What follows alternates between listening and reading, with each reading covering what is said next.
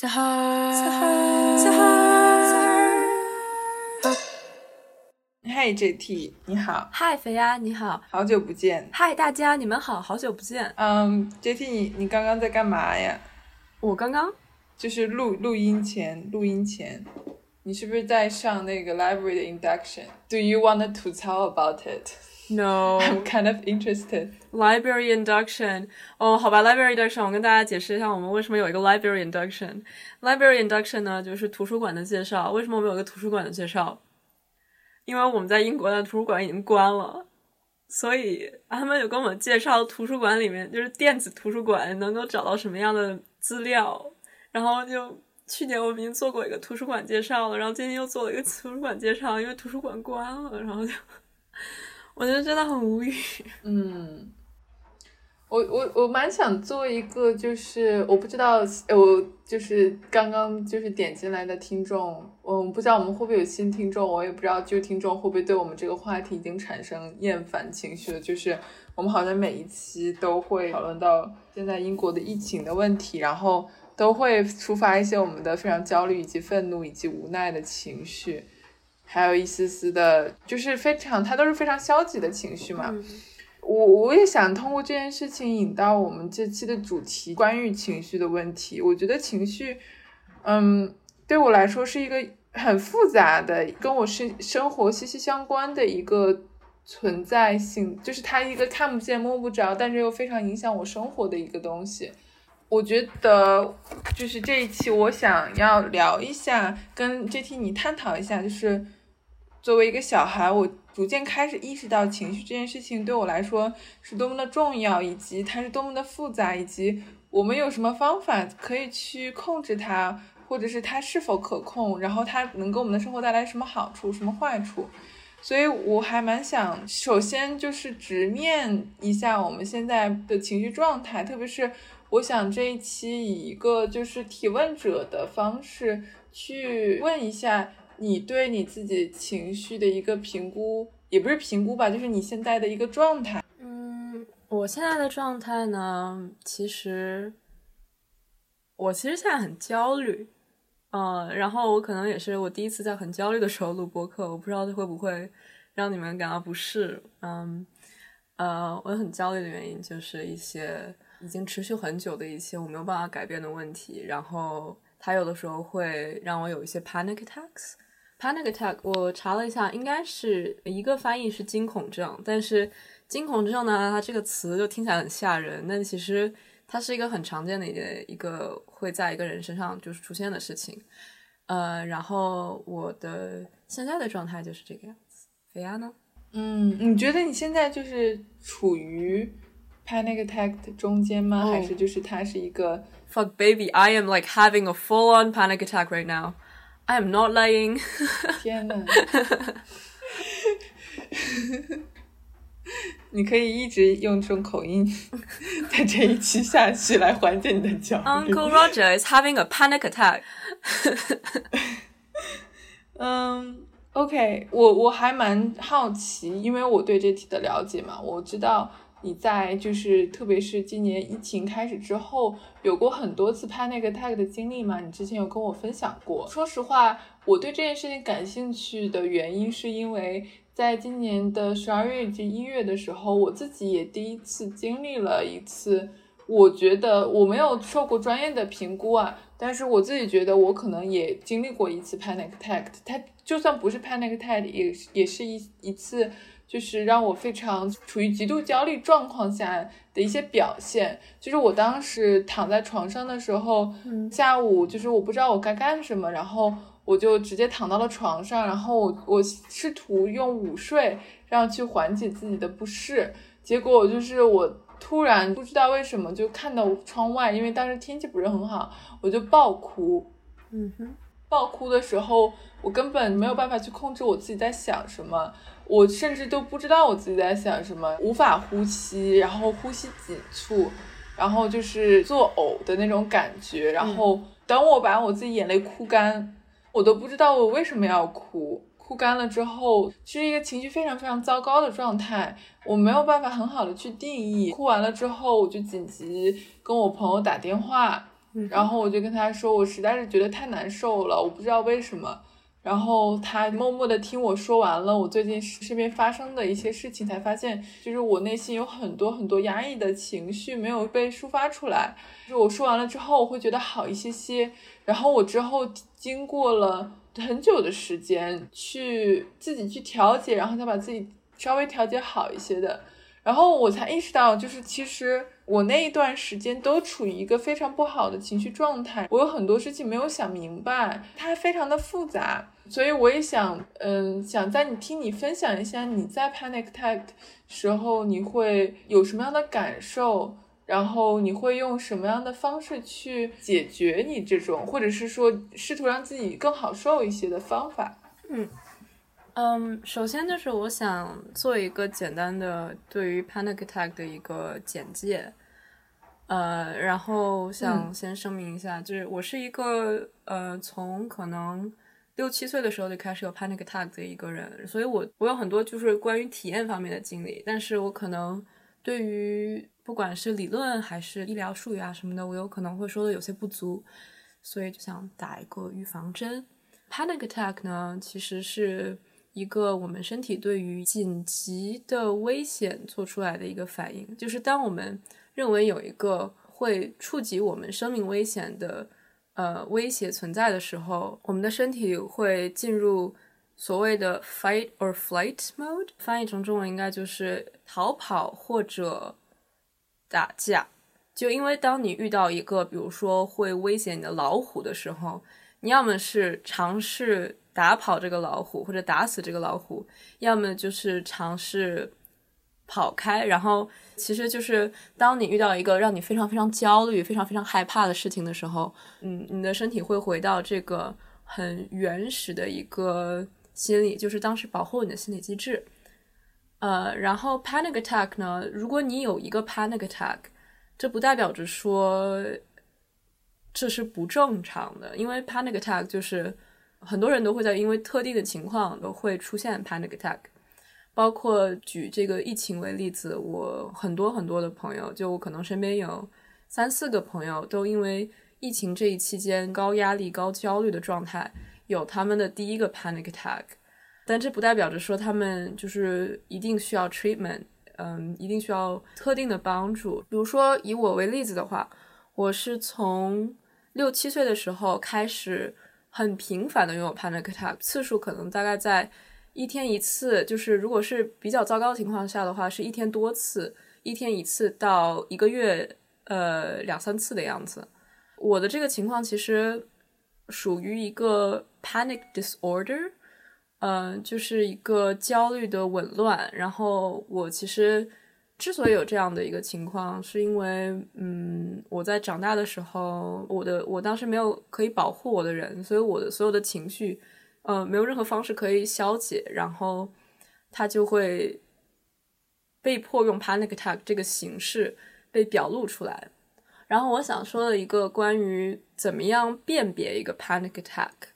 呃，然后刚刚在就是一个网站上面找到了一些比较常见的。Symptom 常见的就是 panic attack 的症状，然后大家可以就是听的时候看一看有没有对号入座的地方，然后我也可以分享一下我在 panic attack 的时候会遇到什么样的 symptom。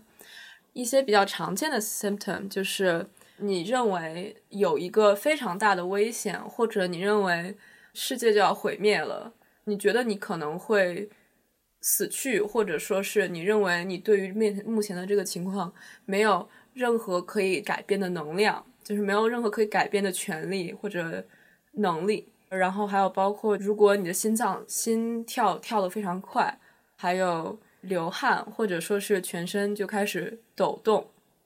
就是在全身发抖，然后就是身体呃不自主的开始动，比如说你的腿开始发抖，呃，然后包括还有呼吸困难。呼吸困难，然后包括就是有一个词叫 hyperventilation，hyperventilation 就是当你呼吸困难的时候，你呼吸的很快，快到你呼吸了过多的二氧化碳，然后你越呼吸会越有窒息的感觉。hyperventilation 是一个我很常见的一个 symptom，然后大概听起来是这个样子。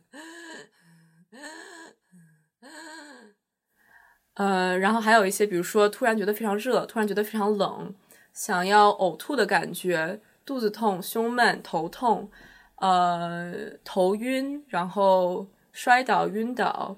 或者是让你觉得这个世界不再现实，就是你感觉好像你活在一个嗯模拟的世界里面一样。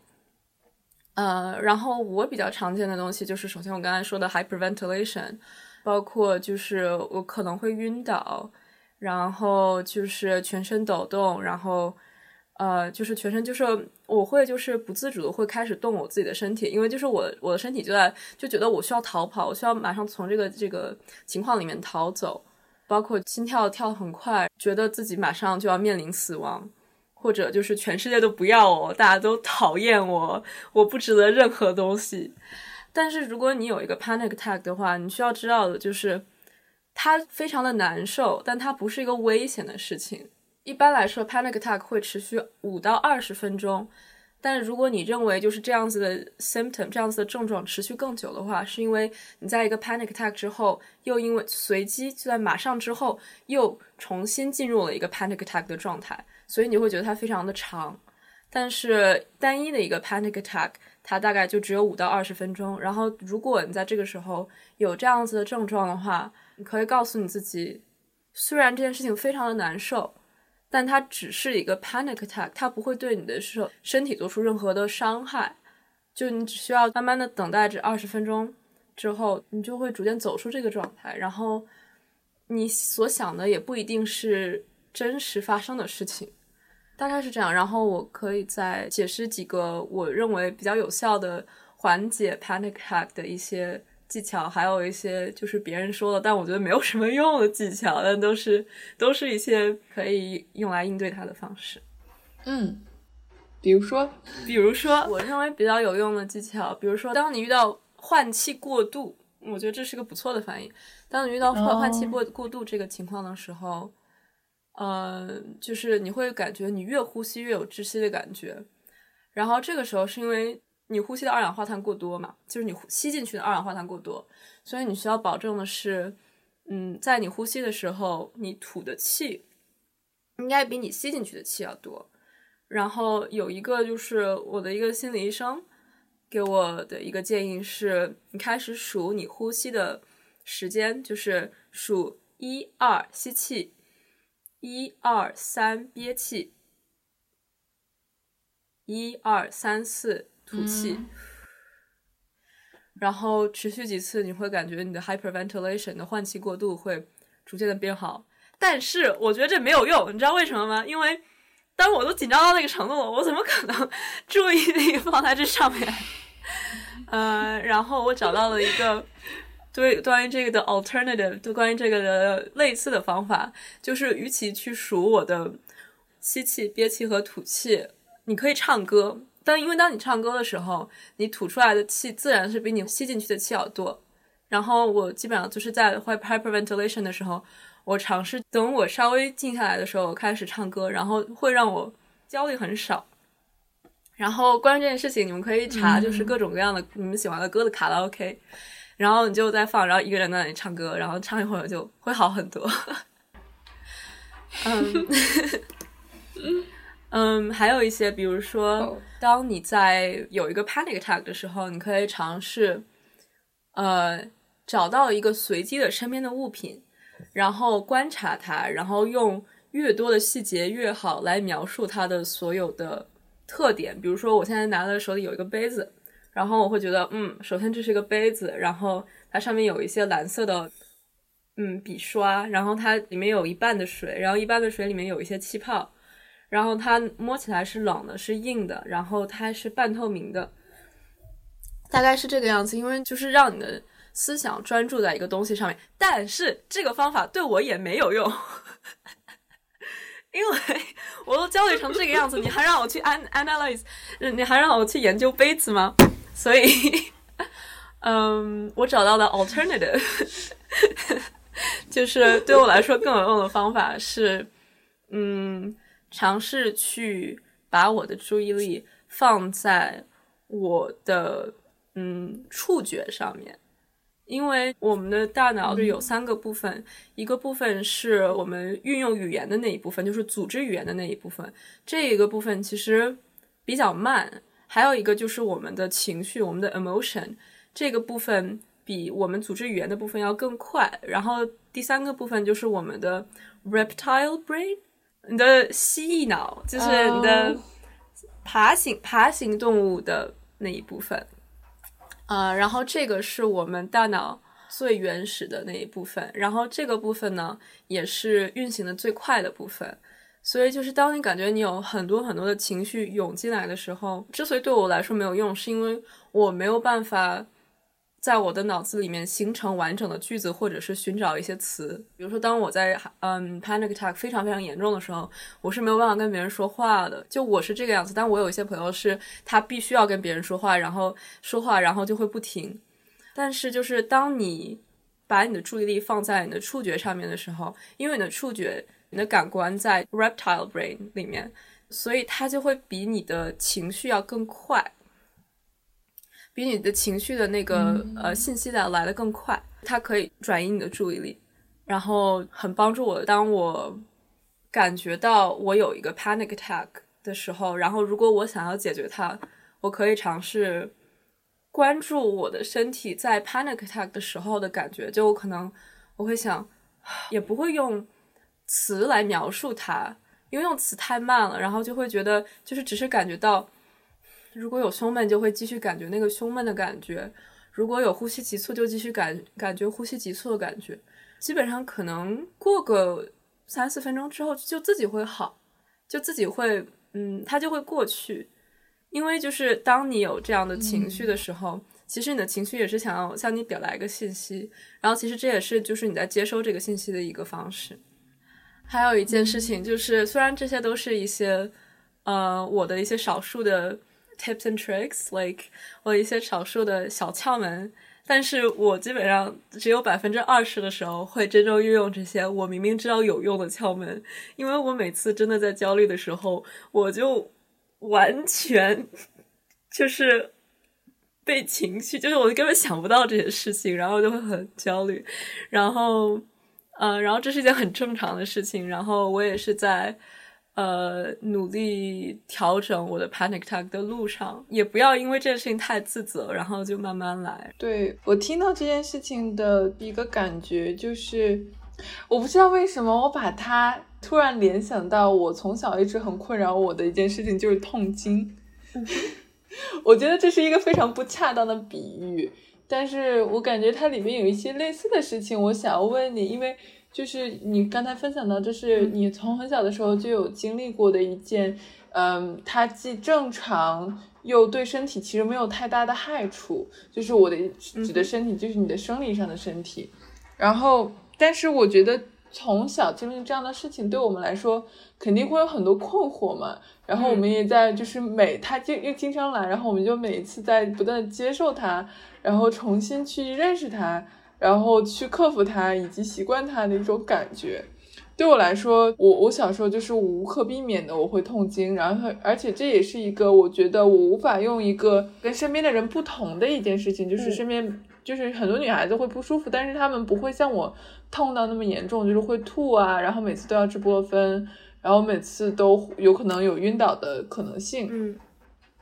然后对我来说也是，就是很痛苦的，但是我也在逐渐去学习，用一些方法去适应它嘛。然后，嗯，我想问你的是，你会觉得？习惯就是，虽然说，但是就是我知道痛经这件事情本身对我的健康和我的发育，还有各类各样的事情是没有伤害的。但是我本身每次的时候还是会对它有一种恐惧以及厌烦的心理。你会不会就是每次在他当又来的时候，你会有一种非常无奈以及就是无力的感觉？你会不会觉得怎么又是他，或者是说你？你会不会觉得，就是他逐渐来的次数够多之后，你可以习惯他？你你会觉得有这样类似的感觉吗？嗯，其实我在怎么说呢？我觉得，你你的比喻其实我觉得还是挺恰当的。然后我觉得唯一一个痛经跟 panic attack 不一样的地方是，痛经是一个更被大家普遍接受的一个不适的症状，但是 panic attack 其实会有很多的污名化。嗯，比如说，我我其实是在去年，就是我们一起上学的时候，我在一个 panic attack 的时候，就是我当时在一个角落里面，然后我在哭，然后我在呼吸急促，然后然后我就一边哭，然后一边就噎住我自己，然后有一个老师停下来，然后然后他问我怎么着，然后我说，嗯、我好像情绪波动比较大，我也不知道是为什么，然后他说听起来就像是 panic attack。但其实，在这之前，我遇到的所有的老师、家长、朋友，没有任何人知道这件事情，没有人任何人知道它的本质是什么。他们只是说我很奇怪，我很爱哭，呃，我很脆弱，然后我需要憋住这件事情，然后不向别人去展示，因为这是向他们展示我的脆弱。其实它是只是一个你身体的一个应激反应。它没有就是任何的好坏在这上面，它是很难受，这不代表着它是光荣的，或者是是不光荣的。然后刚刚肥鸭想问我的问题，嗯，不懂是什么？是什么？没有，我我问的其实就是，嗯，你会不会觉得啊，对对对，我想起来了，嗯，会不会习惯？小时候就根本不习惯，因为我对这件事情很抗拒的原因，是因为我会觉得哦，怎么又来了？我什么时候才能像能像别人一样？呃，因为我 panic attack 就非常的次数非常多，然后症状也很明显，然后我会努力的去憋住，然后每次都会憋不住，然后真的会让我感觉有无力感。就我可能会尝试去说，我等晚上的时候，我一个人在我床上哭，没有人看得到我。但是当我在 panic attack 的时候，我就会真的是根本憋不住，我的眼泪流下来，然后而且我会就是整个身体会就是定住，然后比如说如果我在教室，我的大脑决定我要开始一个 panic attack，然后我就会原地 panic attack，然后我就觉得说，就我也没有办法离开我的座位，因为我觉得我的腿会整个就是软的，没有办法动我的身体。但是就现在的话，因为觉得他知道他是什么。也不会再对这个事情有羞耻的感觉吧？其实就已经给我的心里，嗯，平衡了很多。其实我也确实希望有一天我可以没有这么大起大落的 panic attack，就是我也希望它可以渐渐的症状稍微减轻一些，次数稍微少一些。因为其实这样活着，我活得挺好，但是挺累的，就有点感觉好像。每一天都要去坐一次过山车，然后你不知道你什么时候会坐它。反正我对我的 panic attack 的 relationship 就是这个样子。我确实是希望它可以减轻，但是我也不会怨恨当时发展出 panic attack 的我自己，因为我知道这也是我当时在一个很特殊的一个生长环境里面，为了保护我自己的一个。生存技能吧，然后我现在觉得我需要做的工作就是能够跟当时的自己对话，然后说我现在已经不再需要这件事情来保护我了，我可以用其他的方式保护。嗯，我觉得就是你刚才对于这两件事情，对于我的一个非常不恰当的比喻的一个总结非常好，就是其实多多少少的很多事情在国内都会有，嗯，在国内。我觉得呃有点片面，反正是在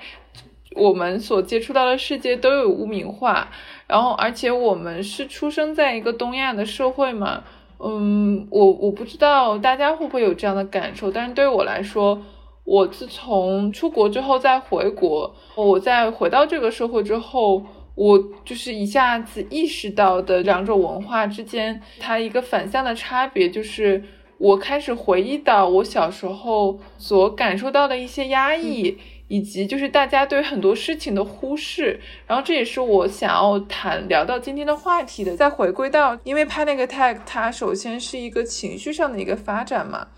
然后大家我们从小好像也是被教导出，我们需要压抑自己的情绪，我们需要不能哭。我记得我从小爸爸我就跟我讲，就是他跟我讲哭是不能解决问题的。然后我想一直就是这么觉得的，但是我现在才知道，哭可以解决很多问题。哭真的就是，如果什么事情我先哭一下，然后再去做的话，比我哭之前去做要好很多。我小时候，我很多时候不想哭，大家不知道为什么会给我一种感觉，就是他觉得哭是很脆弱的体现，然后只有女孩子才会哭，男孩子是不会哭的，因为男孩子比女孩子坚强。然后我就会觉得。放屁！我才不会比那些男孩更不坚强，所以我一定不能哭，或者是我想哭的时候，我绝对不要被别人看到。我觉得人不愿意在别人面前哭是是很正常的事情，但是该哭的时候是可以哭的。如果你可以把自己的情绪释放出来，这是一件很好的事情。任何人都不应该为自己，无论是男性还是女性，在任何情况下都不应该为不能释放自己情绪而感到压抑。我觉得这是我现在非常想要大声说出来，给以前的我自己，或者是给身边的人去听的。我觉得我们都应该鼓励大家去释放自己的情绪。哦，我想，我想对这件事情，我其实想法不太相似。因为就是肥鸭在说我们在一个东亚的环境，然后我们会很压抑这一方面。然后其实怎么说呢？对于我个人经历来说，我觉得其实不光是我在国内的经历吧，包括其实我在小的时候，在五到八岁的时候，我是在温哥华读书，然后当时我有一些 panic attack，然后。呃，我们的学校老师一眼就发现我好像有一些心理问题，当时其实是被逼着每周要去见心理医生。一方面就是我觉得加拿大确实是会对 mental health 心理健康这件事情有更多的注意，但另外一方面，我上了三年的心理医生，然后他没有帮我诊断出来 panic attack 这件事情，其实也是属于这一个个别的心理医生的失职吧。然后包括我在法国的时候，其实法国也是一个。我也不太清楚，但是其实它也不是一个非常注重，也不是一个非常就是怎么说呢，心理健康的问题不是一个很普及的事情。所以其实我觉得可能每个国家每个文化都不同，但是我觉得对这件事情都是不够重视和不够了解的。嗯，但是我很同意，就是肥亚说的，就是需要释放自己的。情绪这件事情吧，其实这让我想到一个小故事，然后我想分享给大家。请讲。我从去年开始不是一直在上网课吗？然后我们在上网课的时候，我们老师每天早上都会问大家，你们现在的状态是什么？告诉我。然后大家要开麦发言。然后有一天我就因为疫情也是就很焦虑，就说对不起，我不想开麦，因为我其实我现在在正在经历一个 panic attack，我有点没办法呼吸。然后后来我还是就是尝试用文字去跟大家互动，怎么说呢？我从小到大就是我每次在聊到这件事情的时候，呃，我很担心别人会不会觉得我很奇怪。我后来跟我的其中的一个同学就在 Instagram 上面，就他给我发了 direct message，他给我发了一些信息，然后他说：“你是不是那个就是有一个惊恐症的那个女生？”然后我就啊，怎么了？有什么事儿吗？然后他说：“我其实。”我超级开心，你能够当时主动说出来这件事情，我觉得你好勇敢啊！一般有人在有这件事情的时候，他们都会觉得很羞愧，然后就不会跟别人说。我真的好敬佩你做这件事情，然后我还我还蛮惊讶。其实从这件事情，我也就想到，其实能够展示出自己的情绪，是件很勇敢的事情。是的，我真的听到这个故事，让我觉得，嗯，如果。就，哎呀，突然不知道该怎么 说，感动 Free 啊！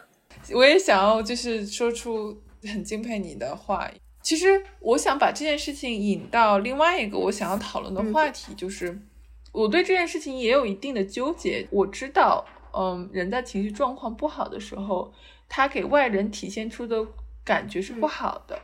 我觉得不可否认的是。我们在情绪状态不好的时候，我们在 panic attack 的时候，假如这天你现在呼吸不上来，你都没有办法给人正常沟通，或者是我情绪不好的时候，其实我很喜欢发脾气，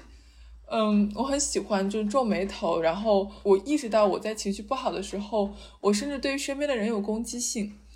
我觉得这都是一个我们没有办法合理的控制我们情绪的一种表现，我不想说是不好的表现，但是可能。对于外界的人来接收我们这个情绪的时候，他是非常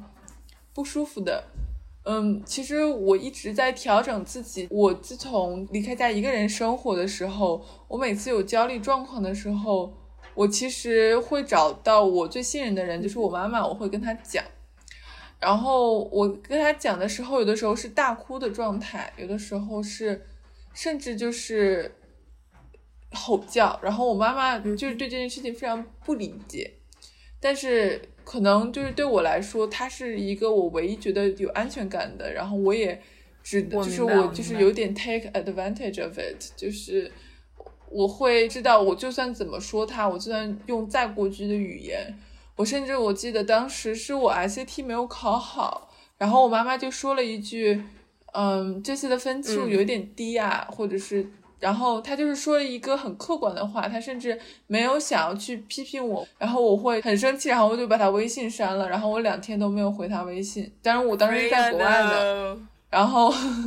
就是可能就是给他断了联系。我会就是用这种方式，就是我现在去看他是一个非常幼稚的行为嘛。但是它确实一定程度上让我冷静下来，它是一个我对这件事的应激反应。我在想，无论就是这样子各种各样的，我们对于情绪的一些抒发，它无可避免的会产生一些消极的事情。我们应该怎么样去面对这件事情呢？简单的回答就是，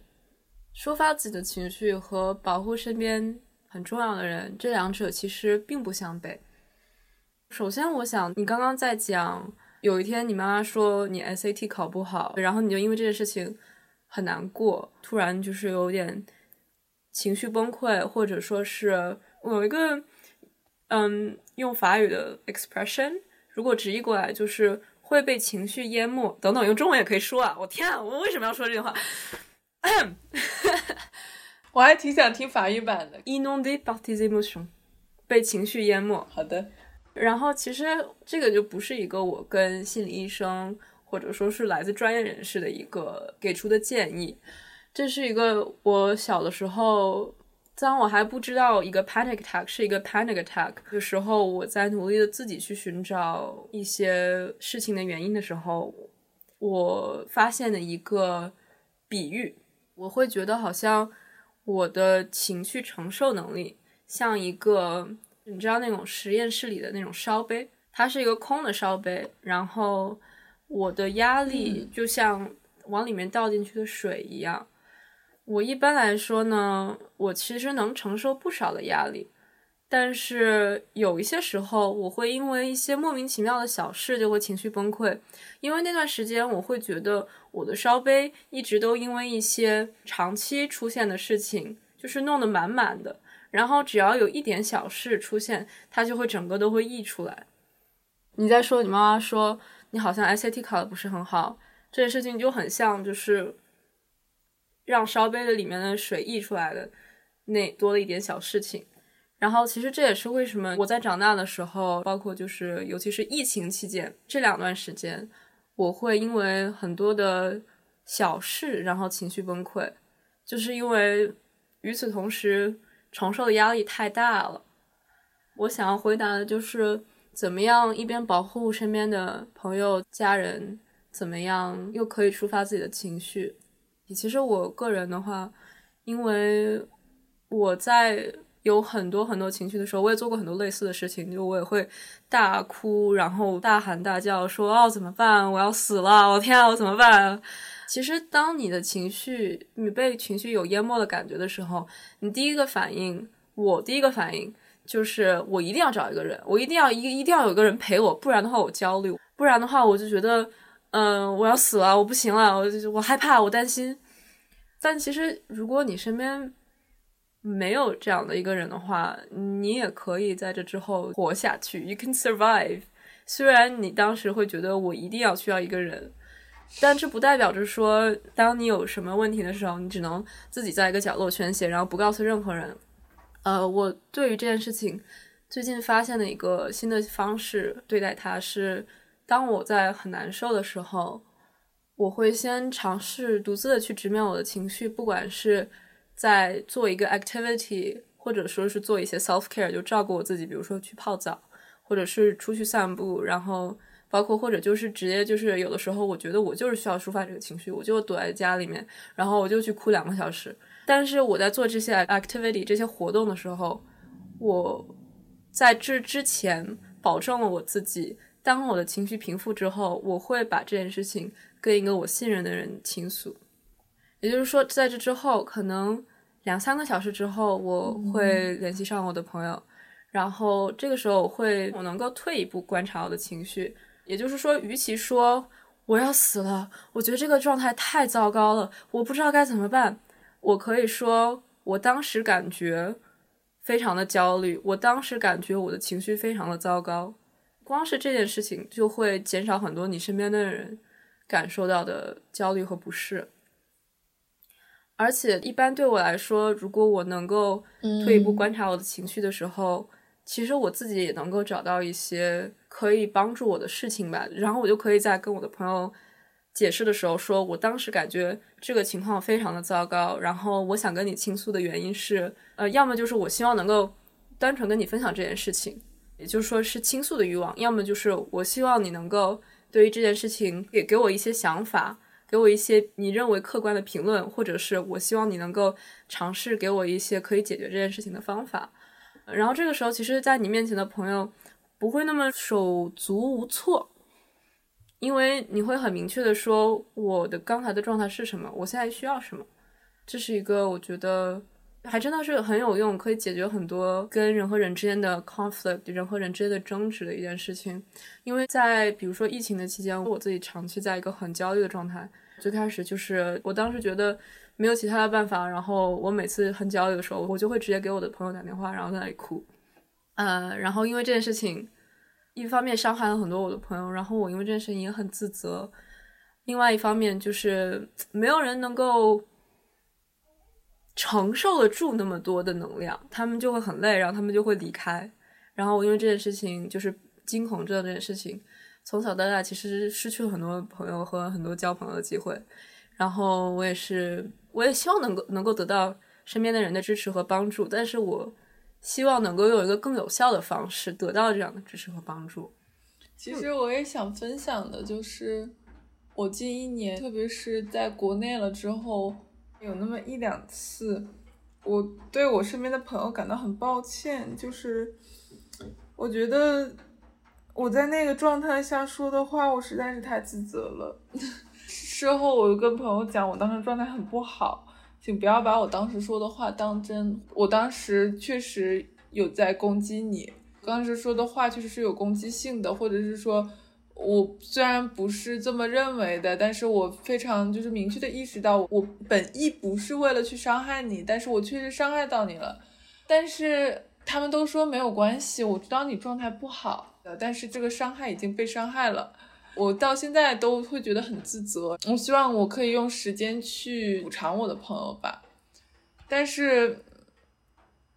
我现在意识到的，也就是就是我每次状态不好的时候，我会做的一些反应，就是我先想要调整好自己情绪。就像你刚才分享的，嗯，就是我觉得这件事情很难，但是我也在逐渐的去学会它。这也许就是长大的过程的一部分。就是首先先去分析自己的情绪是什么样子的，给他自己下一个定义，然后一下子先意识到自己在一个什么样的状态的时候，再去面对别人。就是我现在逐渐调整自己的方式，是我不再经常的去跟一些人见面，或者是说我在跟朋友去见面的时候，跟朋友在一起的时候，我先就是每次跟别人在一起的时候，我都要评估自己是在一个什么样的 level。然后，然后我会把自己先说，我我我现在是要去见朋友的，我的时间是分享给朋友的，那我要对他的共享给我的时间负责，所以我会先调整一下自己的状态，然后我去倾诉的时候，其实我我还是一个倾诉欲蛮强的人，我是一个就是甚至有些朋友会评价我是一个蛮粘人的人，就是我很喜欢跟朋友聊天，然后去抒发一些我自己的情绪。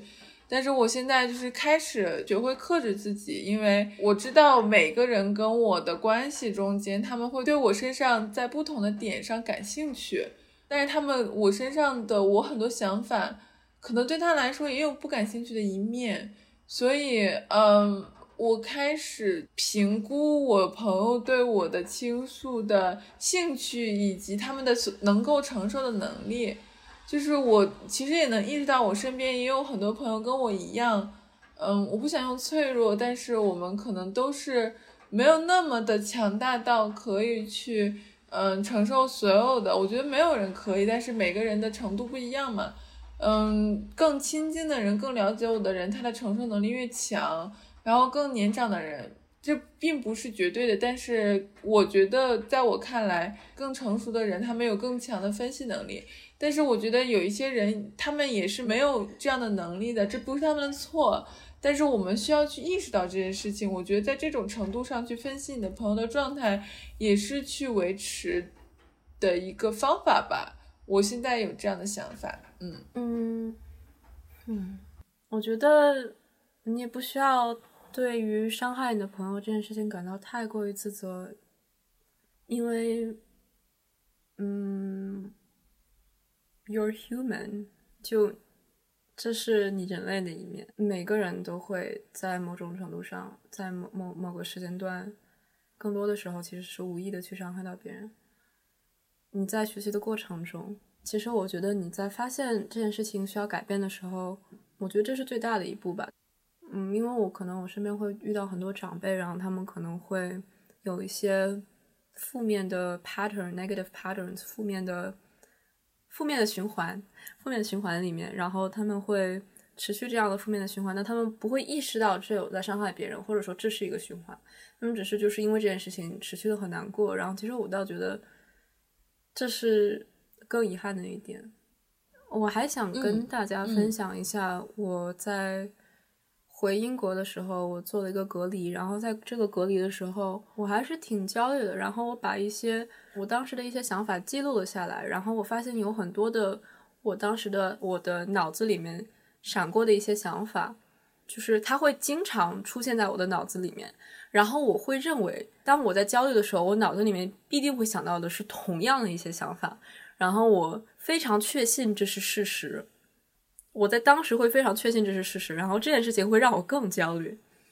呃，然后我想分享一些想法，然后也许在你们状态很不好的时候会有相似的想法，但这样的话你就会知道它不是一个真正存在的事实。就是我把这件事情叫 negative mind traps，嗯，呃，一些负面的思维陷阱，嗯嗯，小陷阱。呃，然后比如说我写了一个小列表。我觉得我现在心情很糟糕，但是根本就没有人在乎。嗯，如果我现在情绪很糟糕，这一切都是我的错。我不是一个值得一些事情的人，比如说，我不值得自由，我不值得被爱，我出生于毒药。嗯 嗯，大家都我爱过的所有人都会离开我。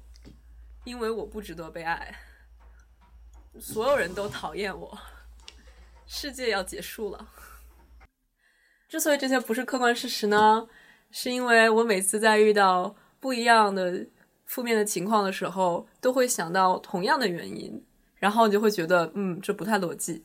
所以，如果你有类似的想法的话，这不是一个客观事实。但如果你想要这些事情，也不是你的错，这是一个很常见的一个事情。然后。还有一个想法就是，要么这件事情成功，我的世界就全部变好；要么这件事情失败，那么我就面临我的 doom，我的死亡，就 all or nothing。我要么所有都要到，要么所有东西都是变成垃圾。我觉得这个也是我很常见的一个 man trap，就是我非常渴望一件事情的时候，经常会有这样子的感觉，而且就是。我觉得就它的体现是，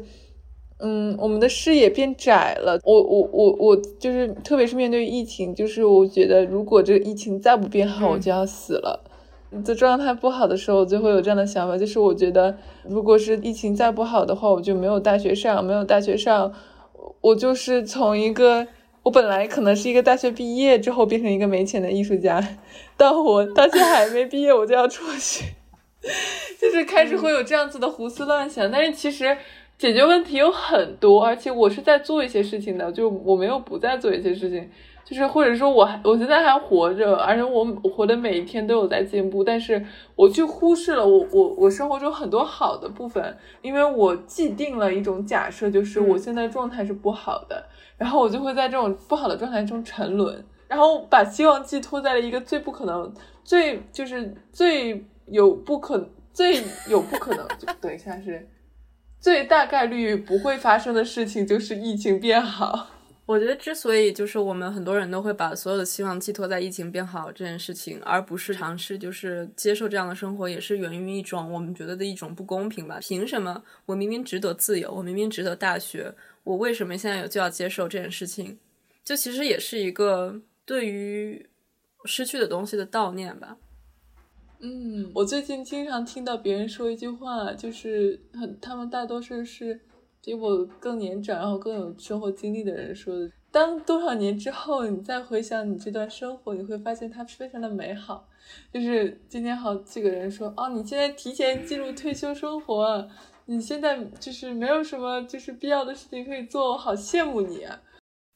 一方面是确实，like 这看你用什么角度观看你的生活，但另外一方面，很多成年人会说：我在高中的时候就觉得我。不太满意我当时的生活，然后他们会说：“你别担心，你以后再想起高中时代，会是你觉得最最快乐的一段时间。”然后我其实现在确实有的时候会觉得，哦，有的时候高中的一些片段还是值得我去怀念的。但是，之所以我觉得我们认为过去是一个更美好的时候，它是更简单的，是因为就是。当你在回忆的时候，你拥有就是穿越时空的能力。如果有一些不好的回忆的话，你直接跳过那个回忆，再去想别的回忆就可以了。哦，我突然想要去分析这句话，我就是我在想有没有另外一种可能性，就是说这些话的人，我没有攻击的意思哦，啊，可能有，可能有吧，但是就是就是。有没有可能，就是你本身现在你就不在一个很好的状态？你为什么要去否定你现在的状态，然后去回忆呢？就说明你还是一直生活在你所谓的回忆中。其实对我来说，我没有说我现在状态是我人生中最不好的状态啊，我也没有假定我以后不会有更糟或者更好的状态，我没有假定我以前过的就是比现在好。我现在的所有的状态不好，是因为我在经历一个很困惑的状态。就是我在经历一种困惑，以及无奈，以及就是它确实是不好的，或者是无助的。但是我觉得并不代，就是并不代表我一定要把它放在一个时间的维度上去考虑。而别人恰巧说这句话的时候，正好说明这个人他现在不满意他的生活状态。假如这个人现在过得非常幸福、非常好的话，我觉得他是不一定会要说出这样的话的。所以。如果就是我从这种角度去分析这个事情的话，我不会听从这样的人的建议，就是所谓啊，你现在其实很幸福，你应该珍惜。我觉得所谓的珍惜，并不是因为我这个状态是可贵的，它是人生中难得的，我要去珍惜，嗯，而是说就是它是我现在所生活的一个状态，我应该珍惜或这是我所拥有的。每一个 moment 啊，这句话怎么特别像 soul 里面说的？我没有没有，就是就是不不是 moments 啊，我想换一个词，就是我应该就是活，不是活在当下。等一下，我不想用这样的词。嗯，你你是不是想跟这些人说“子非鱼，焉知鱼之乐”？这题救我。嗯，主要是你看。很多人说你这个时候是你最开心的一个年龄段，就是它太绝对了。当它太绝对的时候，你就知道这句话，嗯，没有很多的逻辑在后面。就是你是这个年龄段，你必须快乐。但是另外一方面，我其实对的不一定非常的同意。就是说，呃，之所以他们觉得当时是更好的呃状态，是因为他们现在的状态不好。呃，因为其实。这样的话，好像有点否定他们不好的状态。我觉得很多的时候，在我们状态不好的时候，这不一定是我们选择的事情，很多的时候也是人之无奈吧。就是你想想，你在 gap 的时候焦虑的时候，也不也不是你自找的呀。我突然想要就是分享一个我最近的观点，就是因为我觉得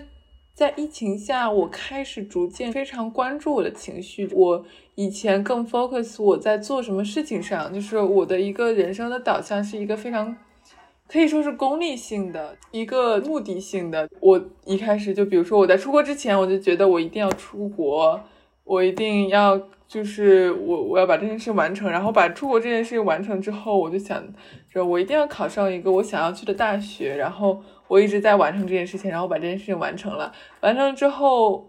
我开始进入一个非常自由的状态，就是我开始没有什么特别的目的，就是我的目的就是好好上学就行了。然后突然疫情了，疫情了之后，就是我的目的更加不明确了，因为我突然获得了极大的自由，因为就是它变成了一段时间，就是我知道，OK，我总有一天要回到学校了，那这一段时间我可以去随意做我想要做的事情。然后我开始变得焦虑的一点就是。我觉得这是一个必然的状况。我开始重新审视自己，然后我开始去想，我之前所做的所有事情，它到底有没有意义？然后我的视线突然变得宽阔了之后，我开始面对更多的未知。然后，如果我理性的去分析的话，我必然会面对各种各样的焦虑。我提到一种假设的状况，它不一定是真的，就是假设一个人在，就是说，没关系，你高中的时候，或者是你大学的时候，年轻的时候。它是一个非常可贵的状态，你以后一定会去珍惜的。呃，我觉得是这样子。我假设这样的人他现在状态不好，我并没有说他状态不好的时候，他真的是好的还是坏的。我觉得这是一个文字游戏。当我说我状态不好的时候，我并不想要说他一定是一个没有意义的、没有价值的状态。我觉得我在状态不好的时候，我虽然说一直很无奈，然后我也很焦虑。然后这段时间我又很消极，但我并不想要否定它的存在，我也不想说它是没有价值的，反而我很感谢，因为其实我非常能够意识到，我在这段时间我是在深刻的去更加认识自己，我去反思自己，它是一个必然的过程。我觉得每一个人所经历的他的焦虑，还有他的情绪的复杂，就是它是一个类似于挫折的存在。它是一个痛苦，但是我们必须要去承担它。而且我们在痛苦的过程中，其实是我能感觉到我有更多的觉知，我能够更多的感受到我身边的我和身边的人的关系，我与自己的关系，我与自然的关系，我与我过去的自己的关系。然后我。在不断的就是这种焦虑状态，我的大脑在飞速运转，我在分析各种各样的事情，这也是我变得更加清晰的一个必然的过程。对于我的焦虑，我是有非常感谢的情况在的。我觉得我很开心，你可以在在这样的一个焦虑的状态下面找到对于自己的一些新的发现。我觉得就是说，这样的状态确实可以让我们直面面对很多一些我们的问题，但另外一方面。如果你长期在一个焦虑的状态，然后你并没有觉得你在有在这这之中学习到什么，其实这也是一个很正常的事情。尤其是我有一个很喜欢看的动画连续剧，它叫《BoJack Horseman》马南波杰克，其中呢就有一个主人公 叫戴安，呃，然后戴安呢，他是在一个不是很好的家庭长大的一个小孩。然后他就一直很想关于他所有的童年的创伤，他想要写一本书，来向所有人解释。然后他写了很久，但是他没有对这件事情有任何进展。他就给自己很多的压力。他对他的朋友说：“我觉得我一定需要把这本书写出来，因为如果这本书写不出来的话，嗯，他就仿佛像是我所有受到的创伤都没有意义。”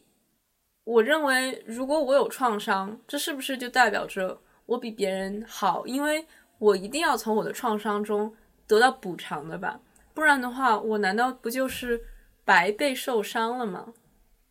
嗯，然后其实这个想法就是有点让我想到长期的一个负面的情绪的一个状态吧，就是负面的情绪就是负面的情绪。如果你能够从中得到对于自己的新的认知。我很开心这件事情，我觉得就真好。然后这是一个值得庆祝的事情。但如果你没有在这方面找到更多的认知、更多的成长，这也是一个完全 OK 的事情。你不也不用为了这件事情羞耻或者自责。嗯，我觉得你说的很好，我很开心可以跟你有过这样子的交流，因为对我来说，我觉得对我们两个都是一种情绪的释放吧。我们可以一个相对温和以及理智的状态，虽然说其实我能明显感觉到我们两个人内心都是会有一些焦虑感，还是隐藏在自己的身体里的。然后我们可以去稍微的去控制，然后稍微用这种方式得到释放，然后去分享。我觉得我很感谢有这样的机会吧，可以跟你说产生这样的交流。情绪这个事情，它是一个既复杂又平常的状态，它是我们无时无刻要面临的课题，我们要学习它，